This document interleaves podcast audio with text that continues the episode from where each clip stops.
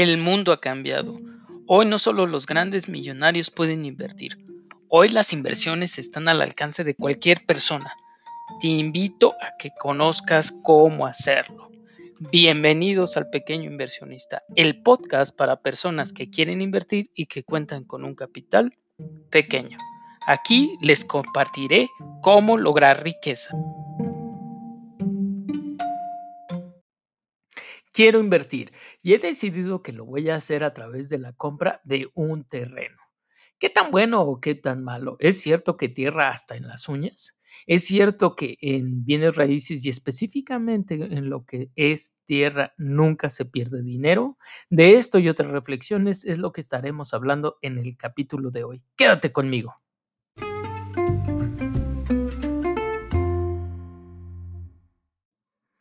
Bienvenidos amigos a este El Pequeño Inversionista. Este es su podcast. Mi nombre es Alejandro Gaitán y el día de hoy vamos a estar hablando de terrenos habitacionales, de tierra.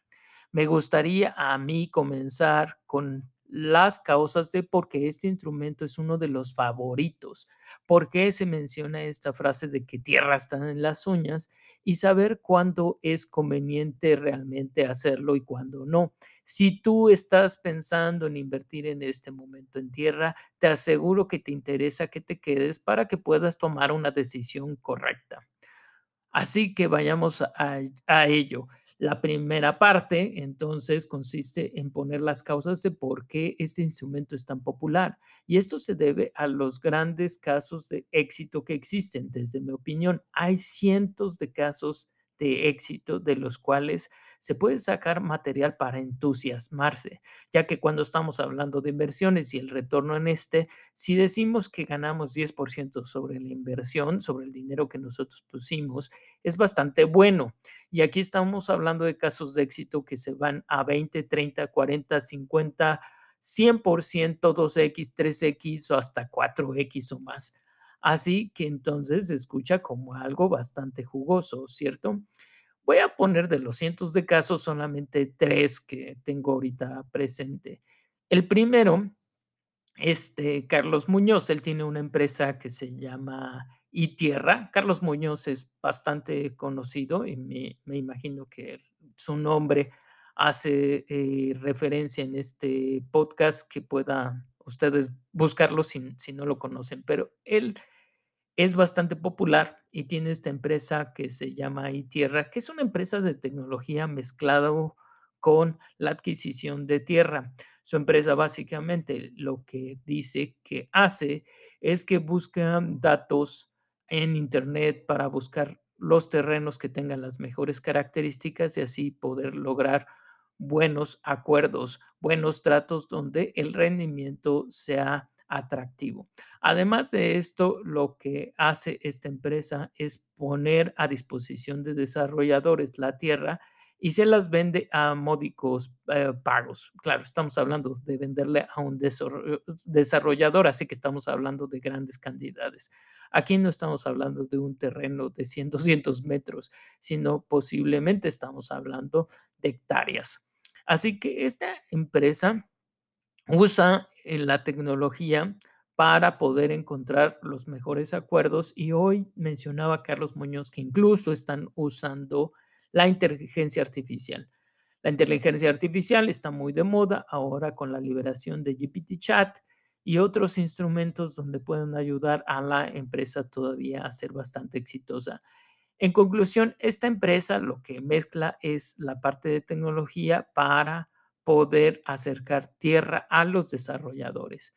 En una de las preguntas que le hacían a Carlos Muñoz de por qué tierra, por qué en este instrumento, él decía que es la base para cualquier mm, inversión en bienes raíces. Si quieres poner un departamento, una casa, un centro comercial, una bodega, un, un edificio con oficinas, etcétera, siempre la base es la tierra.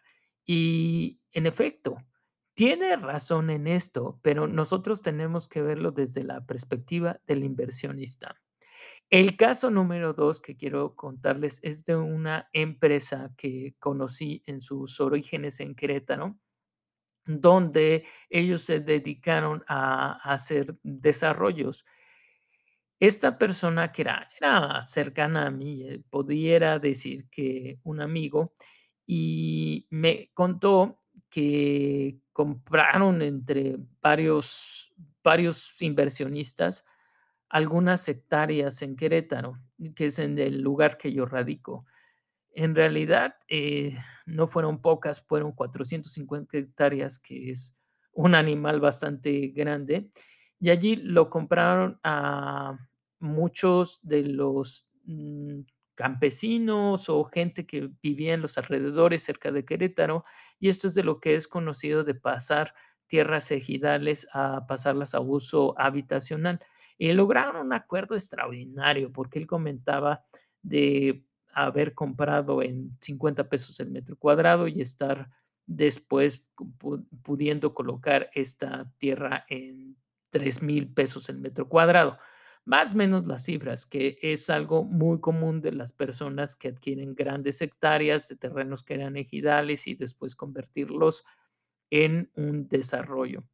Y finalmente, la última historia que tengo, eh, es de lo que leo, de lo que escucho en diferentes noticias y podcasts, y me pareció también relevante, interesante, ya que es de un desarrollador en Mérida, de hoy, de esos, eh, famosos desarrollos que se están haciendo allá, y cómo esta persona que inició muchos de los desarrollos que están allí, muy exitosos, en sus comienzos no estaba involucrado en el tema de bienes raíces, compró tierra poco a poco, eh, y poco a poco estoy hablando aquí aquí sí de los 200, 300, 400, 500, 1000 metros cuadrados, y poco a poco fue comprando a través de su vida, a través de 20 años, imagínense eso, y finalmente lograr comprar hectáreas para que después de 20 años él pusiera a disposición de desarrolladores, claro, vendi vendiéndoles la la tierra, en convertirlas en grandes desarrollo, y algunos de ellos, incluso esta persona también hace propiamente un desarrollo habitacional ahí, muy grande, que está muy de moda hacer ahora con ciertas amenidades, un club de golf y casas que, eh, haya allí en la zona. Por esa razón, digo, son 3 casos de éxito que estoy poniendo aquí, pero hay muchísimos que pudiéramos mencionar de lo atractivo que es la tierra.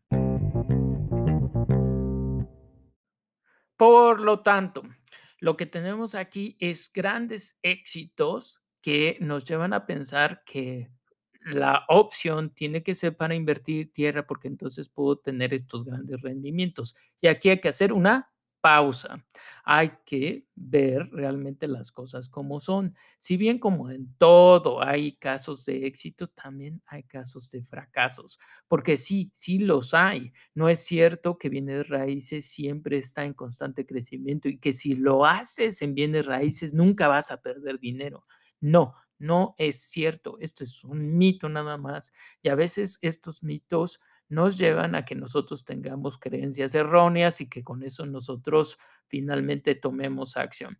Así que sí, sí puedes perder dinero. Hay personas que he conocido y personalmente he llegado a tener ciertos tratos que no son tan convenientes en la compra de terrenos habitacionales, porque hay que entender algo. Los ejemplos que puse anteriormente es gente que ha hecho cosas que van a muy, muy largo plazo. Y estamos hablando, por ejemplo, en el caso de Carlos Muñoz, que es una empresa, y estamos hablando del caso del tipo de Mérida, donde pasó 20 años. Y además hay un factor clave en estos tres ejemplos y pudiera decir que en todos aquellos que tienen un gran éxito con la tierra, y es que no están hablando de terrenos habitacionales como, como tal, de estos que, hace mucho la gente de a pie, la gente común, gente que compra terrenos en preventa. Aquí estamos hablando en los ejemplos de un producto. Es gente que se dedicó a comprar tierra, en general, hablándolo de esa manera, tierra, no un terreno habitacional, sino tierra para convertirla en un producto. Este es el factor clave. La tierra como tal no tiene tanto valor hasta que la conviertes en algo. En el caso de Carlos Muñoz, que es una empresa de tecnología, está convirtiendo la tierra finalmente en un instrumento, en un producto para los desarrolladores. O cuando realmente tenemos hectáreas y las convertimos en un gran desarrollo, la estamos convirtiendo en un producto. Así que esta es la clave en tierra, pero para el ciudadano común que invierte, que son muchos y que compran esos terrenos habitacionales que son en preventa, donde tú ya no estás convirtiendo nada, la opción que pudieras tener sí es comprar ese terreno habitacional para después construir en él y ponerle ladrillos. Así que lo que identifico aquí es un problema, porque la, mayor parte de las inversiones que se hacen en terrenos habitacionales resulta que no son realmente tan convenientes.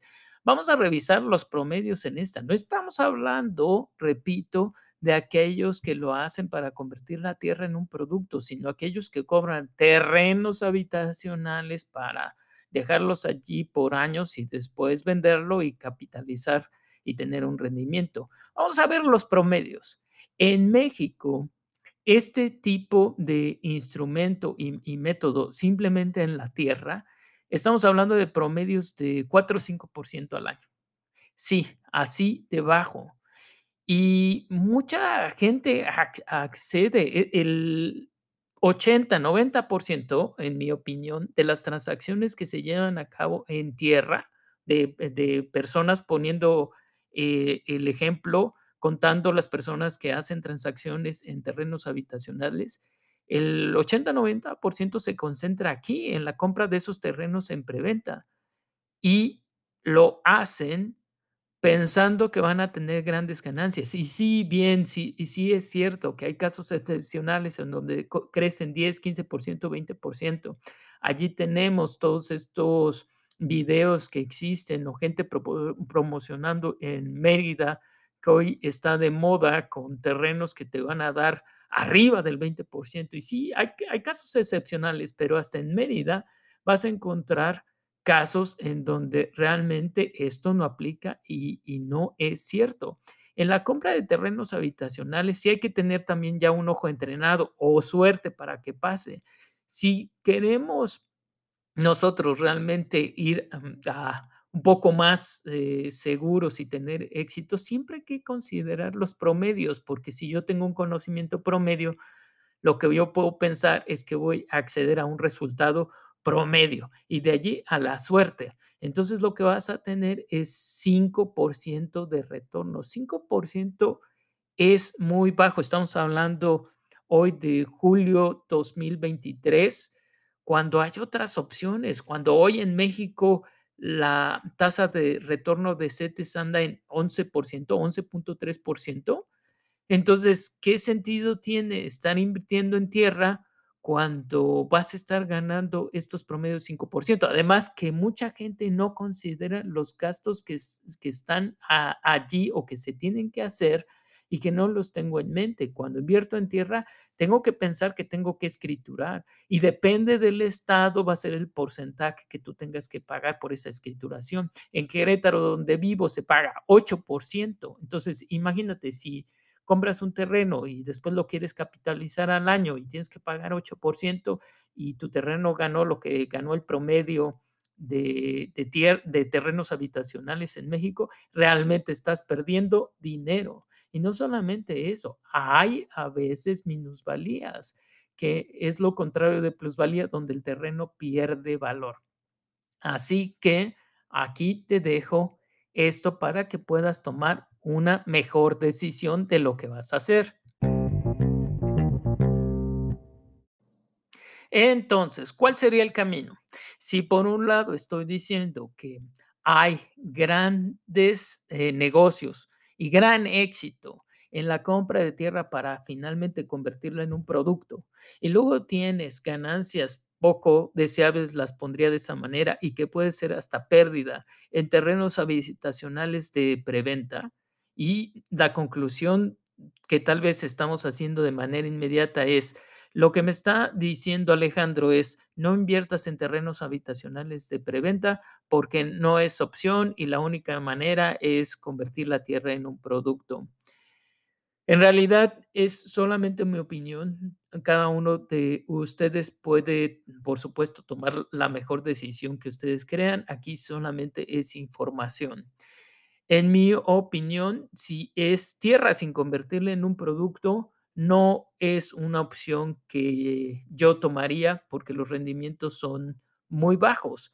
Ahora, no solamente en la compra de tierra, grandes hectáreas o hacer grandes desarrollos es la opción. Si se compran estos terrenos habitacionales de preventa, que puede ser una fantástica opción, pero para convertirlo en un producto, ¿en qué lo puedes convertir? Pues en un bien inmueble, en, una casa, en una propiedad, en un pequeño, en un pequeño departamento, qué sé yo. Pero convertirlo en producto, ahí sí que trae ganancias que puedan ser atractivas.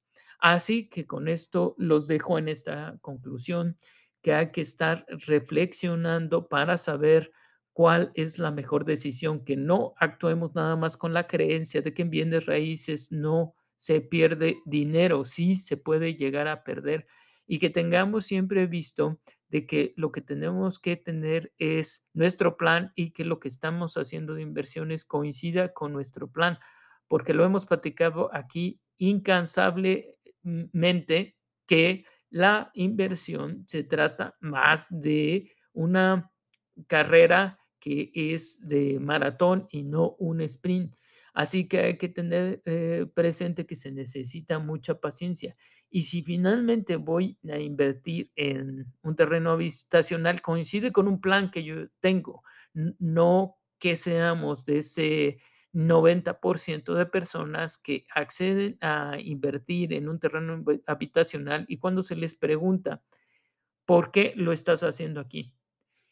No tienen respuesta, simplemente es invertir por invertir. Entonces te puedes dar cuenta de que no tienes un plan hay otros instrumentos si tu meta es lograr cierto rendimiento anual. Tiene que ser que tu inversión siempre está en un plan. Así que si tú estás pensando en este momento comprar un terreno habitacional de preventa, nada más hazte esta pregunta. ¿Cuál es mi plan? ¿Qué es lo que estoy esperando yo a la compra de ese terreno en un año, dos años, tres años, diez años, veinte años? Si tú tienes claridad en esa respuesta y con ello te sientes satisfecho, adelante. Así, amigos, hasta aquí los dejo en, este episodio. Espero que les haya sido útil. Mi nombre es Alejandro Gaitán.